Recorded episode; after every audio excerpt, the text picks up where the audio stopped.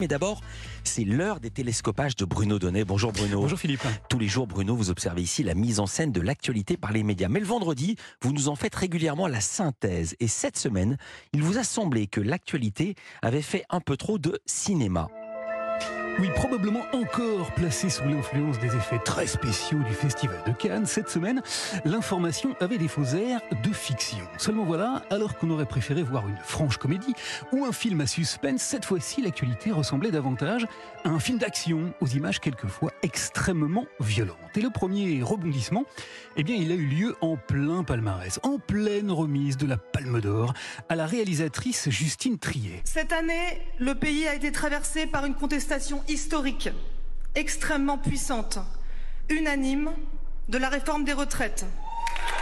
Tout juste récompensée, la Française a choisi de transformer la tribune médiatique qui lui était offerte à Cannes en gros plan avec zoom très serré sur la vie politique. Cette contestation a été niée et réprimée de façon choquante. La ministre de la Culture lui a répondu qu'elle faisait fausse route, que son travail était allègrement subventionné, et nombreux ont été ceux qui ont critiqué cette manière de transformer un espace théoriquement dévolu au seul cinéma en une enclave politique. Toutefois, cultivant l'art subtil du contre-champ, d'autres observateurs ont eu la bonne idée de nous faire observer que la pratique n'était pas neuve. Comment? Eh bien tout simplement en, opérant un petit flashback, en nous montrant qu'en mai 68 déjà, un certain Jean-Luc Godard n'avait pas hésité à transformer la croisette en estrade. Parle solidarité avec les étudiants et les ouvriers et vous me parlez travelling et gros plans.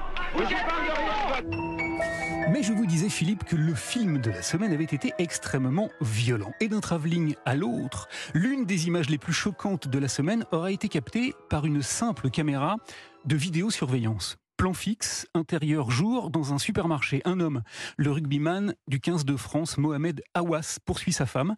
Il lui fait un croche-pied et alors qu'elle est allongée au sol, il la gifle violemment. La pudeur et le respect de la victime fondus au noir, la séquence a fait le tour des télévisions et des réseaux sociaux sans que personne n'ait demandé son autorisation à l'épouse du joueur montrée dans une posture plus que fâcheuse, une épouse, elle s'appelle Iman, qui a tout de même tenu à mettre en scène le pardon qu'elle a choisi d'accorder à son mari violent. Je, suis très contente de le retrouver. Séquence sans image, cette fois captée par le micro de nos confrères de la radio RTL. La blessure, forcément, euh, oui, elle restera, mais avec le temps, on pardonne. Tout le monde fait des erreurs.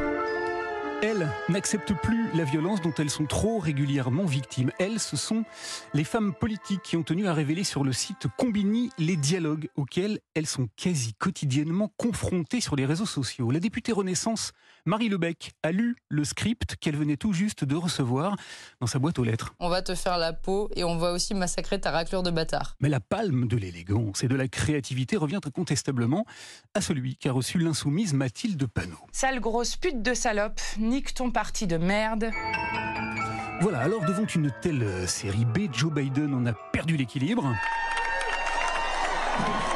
C'est incontestablement le plan américain de la semaine. Hein. Le président âgé de 80 ans qui assistait à une cérémonie de l'US Air Force a été filmé une nouvelle fois au moment où il a fait une lourde chute. Joe Biden s'est en effet étalé de tout son long au point qu'on n'était plus vraiment chez Top Gun, mais plutôt quelque part du côté de la 7 compagnie. J'ai glissé, chef Toutefois, la palme du comique, Philippe, elle revient cette semaine incontestablement à un Français, au député LFI Louis Boyard, qui a choisi de se filmer lui-même avec son téléphone portable pour faire frémir Netflix. Alors Netflix, on va interdire le partage de comptes? Vous savez que la plateforme ne veut plus que l'on puisse partager ses mots de passe sans payer Eh bien, le jeune député a décidé de répondre et de défier le mastodonte du cinéma planétaire. Alors non, Netflix, ici c'est pas Colanta. On change pas les règles du jeu au dernier moment. Prenons son rôle visiblement très à cœur, Louis Boyard nous a offert le rebondissement de la semaine. Tu veux interdire le partage de comptes? Je vais déposer une loi pour t'empêcher de le faire. Voilà, alors depuis cette vidéo et cette proposition merveilleusement démagogique, c'est bien simple, hein. les responsables de Netflix ont le trouillomètre à zéro. Ils vivent, paraît-il, dans la psychose la plus totale ou la démonstration, Philippe, qu'en matière de cinéma, une scène hautement comique peut quelquefois susciter de très chauds effrois. Merci beaucoup Bruno Donnet. Bon week-end. À vous aussi.